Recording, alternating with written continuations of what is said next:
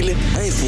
Ici Zach Langlois et voici votre fil d'actualité de l'Association des radios communautaires de l'Ouest et des territoires droit de citer une fenêtre francophone sur la recherche à l'Université de Regina. La série de midi conférences droit de citer est de retour à la cité universitaire francophone de l'Université de Regina. L'initiative vise à partager les savoirs des chercheurs francophones en Saskatchewan. Droit de citer se veut une invitation ouverte aux chercheurs francophones de tout horizon. Des professeurs, des étudiants et des membres de la communauté peuvent y partager leurs travaux et réflexions avec le public. Le professeur agréé en études francophones et interculturel Jérôme Melançon a mis de l'avant l'initiative. La série de conférences s'ouvrira le 24 janvier avec une présentation de l'anthropologue socioculturel Carlos Londono Sulkin. Son intervention prend le tabac au sérieux. Une comparaison de concepts de culture et de tabac chez le peuple du centre explore l'importance du tabac dans la société du peuple du centre, une communauté autochtone d'Amazonie colombienne.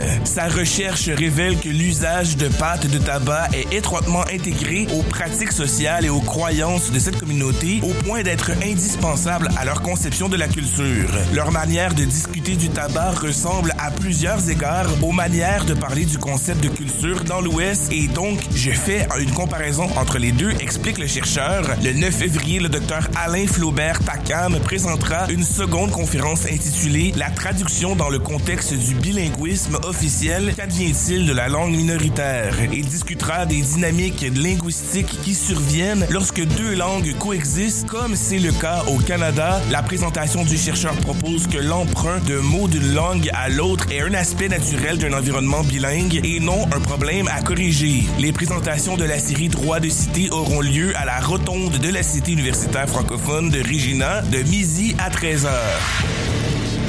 Autochtone retenu contre son gré, l'Assemblée des chefs du Manitoba délaisse des services de l'hôtel Marlborough. La chef de l'Assemblée des chefs du Manitoba, Cathy Merrick, affirme que l'organisation ne fera plus affaire avec l'hôtel Marlborough à Winnipeg. Cette annonce arrive après la diffusion d'une vidéo sur les réseaux sociaux où on voit une jeune femme autochtone en détresse, les mains attachées derrière le dos dans le hall de l'hôtel. Cathy Merrick indique que l'Assemblée a fait en sorte que la plupart des personnes qui séjournaient à l'hôtel sous le principe de Jordan soient déplacées vers d'autres établissements. Cette politique fédérale garantit aux enfants des Premières Nations un accès rapide aux produits et aux services essentiels. La vidéo qui circule sur les réseaux sociaux a été tournée le 25 décembre dernier et montre une femme qui tente de quitter l'hôtel à plusieurs reprises alors que plusieurs hommes l'en empêchent. On peut aussi la entendre pleurer et crier pendant qu'un homme tente de l'éloigner de la porte. Selon l'agent Claude Chancy du service de police de Winnipeg, la femme aurait tenté de poignarder un membre du personnel et un autre employé de l'hôtel a été obligé d'utiliser des attaches en plastique pour la maîtriser jusqu'à l'arrivée de la police. Elle a par la suite été arrêtée et répond à une accusation d'agression armée. Une enquête a aussi été ouverte sur les allégations de violence portées par la femme contre les employés de l'hôtel. Cathy Merrick est aussi d'avis que le personnel de sécurité doit suivre des formations à la sensibilité culturelle pour mieux interagir avec les personnes autochtones. Dimanche après-midi, des dizaines de manifestants se sont rassemblés dans le hall de l'hôtel pour manifester leur soutien à la femme. Ils ont demandé que la lumière soit faite sur les événements survenus dans l'établissement le 25 décembre dernier. Le service de police d'Edmonton a confirmé que des coups de feu ont été tirés dans le bâtiment de l'hôtel de ville de la capitale albertaine et qu'un cocktail Molotov a été lancé depuis le deuxième étage. Le service de police d'Edmonton ne signale aucun blessé, mais a confirmé que l'incident survenu à l'hôtel de ville mardi avant midi ne pose plus de risque pour la sécurité publique. Le service de police enquête toujours sur l'incident. Une personne a été arrêtée et la police a procédé à une inspection de l'hôtel de ville. L'événement s'est terminé depuis et le chef de la police d'Edmonton Dale McPhee, a affirmé mardi après-midi que l'événement s'est terminé et qu'il souhaitait rassurer le public en disant que le service de police croit que cet individu a agi seul. Le chef de police a confirmé que l'individu était muni d'une arme d'épaule capable de tirer plusieurs coups de feu rapides. En plus de l'alarme, M. McPhee a indiqué que l'individu arrêté était lourdement armé de plusieurs engins incendiaires portatifs que la police pense être des cocktails Molotov. Il en aurait lancé un provoquant un petit incendie près d'un ascenseur. Les routes autour et à proximité ont été fermées et les citoyens ont été priés d'éviter la zone. Le maire, les conseillers municipaux et le personnel participant à la réunion ont été temporairement confinés dans une salle au rez-de-chaussée. L'alarme incendie du bâtiment s'est déclenchée peu après. Vers 11 heures, le bâtiment était en cours d'évacuation et des policiers en tenue tactique étaient visibles à l'intérieur. Des camions de pompiers et des ambulances se trouvaient également sur les lieux. Des enfants ont aussi été évacués par des policiers et ont été mis à l'abri dans un autobus de la Société de transport public d'Edmonton. Des rubans de police ont été installés devant l'entrée principale du bâtiment. Après 11 heures, des agents de sécurité étaient postés sur la place Churchill, juste au sud du bâtiment.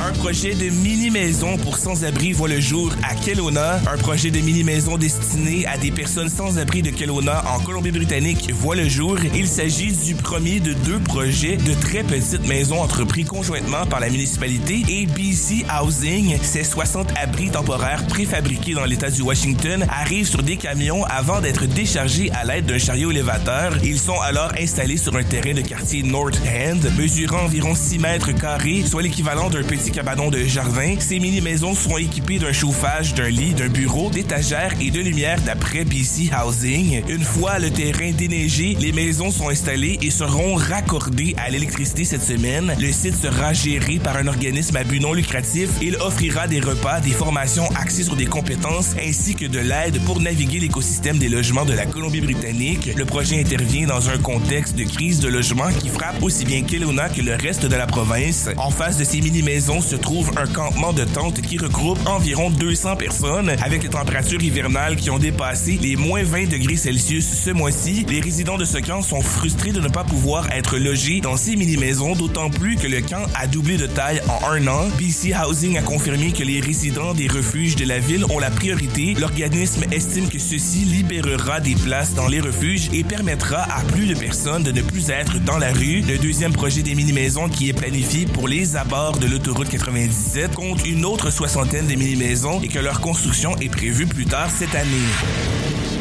Des morts confirmés dans l'écrasement d'avions près de Fort Smith au territoire du Nord-Ouest. Le coroner en chef des territoires du Nord-Ouest a confirmé que des personnes ont perdu la vie dans l'écrasement d'un avion mardi matin près de Fort Smith à la frontière avec l'Alberta sans avoir pu en préciser le nombre. Guard Egan Berger a mentionné en début de soirée mardi savoir qu'il y a des morts mais ne pas savoir combien de personnes sont décédées en précisant que ces informations seront connues lorsque l'équipe de coroner aura évalué les lieux de l'accident a priori au petit matin. Selon Gart Egenberger, le site de l'accident se trouve à environ 500 mètres du bout de la piste d'atterrissage de l'aéroport de Fort Smith. La minière multinationale Rio Tinto a affirmé que plusieurs de ses employés étaient à bord de l'avion qui se rendait à la mine de diamants Diavik. L'adjointe au maire de Fort Smith, Diana Kourol, déclare que cet accident est dévastateur pour cette communauté où tout le monde se connaît et s'entraide. Le premier ministre du territoire, R.J. Simpson, a fait part de ses condoléances aux familles et aux proches des victimes dans une déclaration en fin d'après-midi. Le centre accueillera des patients ayant besoin de soins urgents, mais les rendez-vous réguliers pourraient être déplacés pour libérer des ressources, a-t-il mentionné. Plus tôt mardi, l'aviation royale canadienne a indiqué avoir dépêché deux avions Hercule et un Twin Otter sur les lieux de l'accident. Autour de 9h40 heure des Rocheuses, la ville de Fort Smith avait fait savoir à ses résidents qu'un accident impliquant un avion était survenu. Elle leur a demandé sur Facebook de rester loin du secteur pour faciliter l'accès des secours. Fort Smith se trouve à environ 700 km de route de Yellowknife près de la frontière albertaine.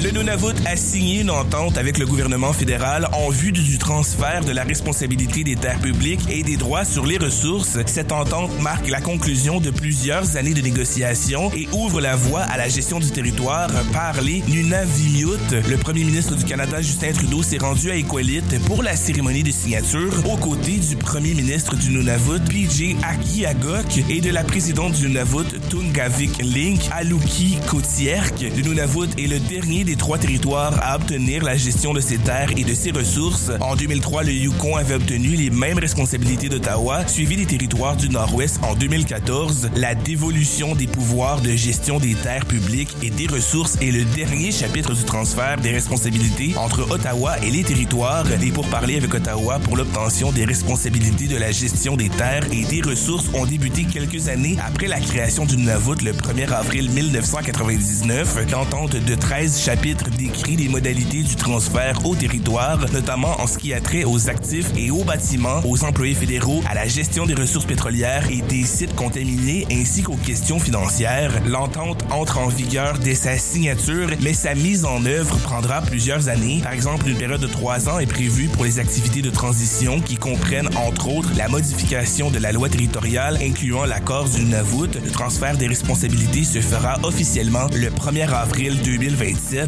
Le gouvernement du Nunavut obtiendra du fédéral 67 250 000 dollars et le Nunavut Gavik Link obtiendra 1 750 000 pour mener à terme les activités de transition. Le territoire recevra par la suite un financement annuel permanent de 85 800 000, tandis que euh, le Nunavut Tongavik percevra une somme récurrente de 3 millions de dollars pour couvrir tous les coûts liés à l'entente à compter du 1er avril 2027. Le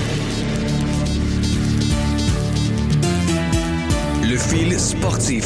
Une Saskatchewanaise représentera Trinité et Tobago au championnat d'Europe de bobsleigh. Akenke Oliver représentera Trinité Tobago au championnat d'Europe de bobsleigh. À 26 ans, cette étudiante saskatchewanaise devient ainsi la première bobeuse à représenter son pays d'origine. Elle prendra part à la compétition la semaine prochaine. Étudiante à l'école polytechnique de la Saskatchewan, Akenke Oliver a déjà participé à des compétitions internationales de gymnastique, d'athlétisme et de netball pour sa première incursion dans le bobsleigh et les sports d'hiver en général, elle pilotera le bobsleigh en solo sur la piste. Akinke Oliver commencera un cours intensif d'une semaine sur la course de bobsleigh à Aigis en Autriche avant le début de la compétition à Sigulda en Lettonie le 2 février. Regina a accueilli sa première compétition régionale de patinage artistique depuis 2018. Les athlètes âgés de 5 à 18 ans participaient à une compétition de patinage artistique régional à Regina cette fin de semaine. Lors de cet événement, des patineuses du sud et du centre de la Saskatchewan ont pris part à des épreuves individuelles et de danse sur glace effectuées en duo. Près de 215 participants se sont réunis à l'aréna Dog Wickenheiser pour prendre part à la compétition nommée Queen City Skate.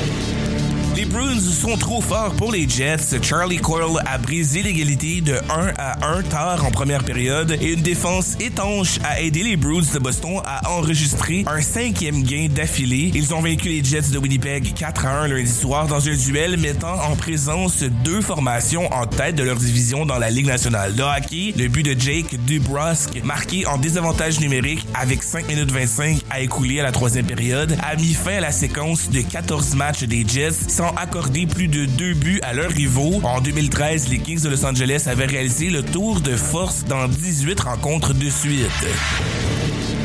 Le IG Field, domicile des Blue Bombers de Winnipeg, deviendra le stade Princess Auto. Le stade IG Field, le domicile des Blue Bombers de Winnipeg, portera un nouveau nom dès le mois d'avril et deviendra le stade Princess Auto. Dans un communiqué de presse publié mardi, l'équipe a annoncé que le stade sera renommé dans le cadre d'un contrat de 10 ans avec le détaillant d'outils et de pièces détachées. L'entreprise possède 50 magasins au Canada et son siège à Winnipeg depuis 1933. En 2019, le nom du stade a été en 2019, le nom du stade a été raccourci à IG Field lorsque Investor Groups a adopté le nom IG Wealth Management. Un autre podium pour Alexandria Loutit. La Canadienne Alexandria Loutit a grimpé une quatrième fois sur le podium cette saison en terminant troisième de la Coupe du Monde de saut à ski de Zao au Japon vendredi avec des sauts de 94 et de 98,5 mètres. L'athlète de Calgary a récolté 216,7 points et a fini derrière la japonaise Yuki Ito et la slovène Nika Prevek. Les Canadiennes Anna Schmidt et Reese Howden, champions à la maison à Nakiska. La Canadienne Anna Schmidt a dominé de bout en bout la finale de la Coupe du monde de ski cross de Nakiska en Alberta samedi, malgré une légère frousse sur la ligne après un bel effort de sa coéquipière Marielle Thompson. Quelques minutes plus tard, leur compatriote Reese Howden a gagné la finale masculine. Cinq équipes de hockey junior albertaine se joignent à une ligue brito-colombienne. La Ligue de hockey junior de l'Alberta s'apprête à faire face à un important démembrement puisque cinq équipes membres ont décidé de la quitter pour joindre la Ligue de hockey de la Colombie-Britannique. Si la Ligue de hockey junior de l'Alberta dit ne pas avoir reçu d'avis officiel de la part des cinq équipes concernées, la Ligue de hockey de la Colombie-Britannique a annoncé samedi qu'elle accueillerait cinq équipes albertaines pour la saison 2024-2025. Ce fil d'actualité est produit par l'ARCO en collaboration avec Boreal FM en Alberta. Ce projet est financé par Patrimoine canadien.